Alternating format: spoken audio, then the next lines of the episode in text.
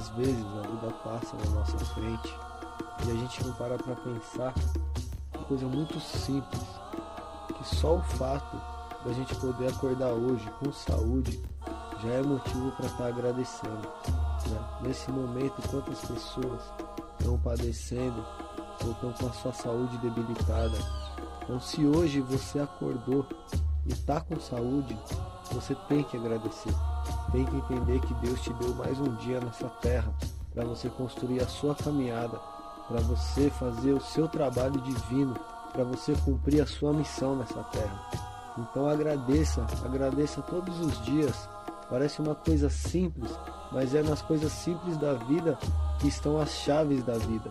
Então agradeça todo dia que você acordar com saúde e lute por um mundo melhor, lute por um mundo onde as pessoas possam ter saúde do corpo, da mente e do espírito em dia.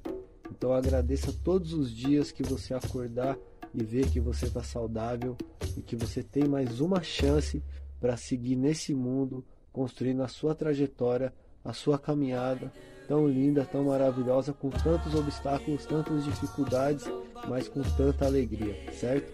Tamo junto, seguindo na missão.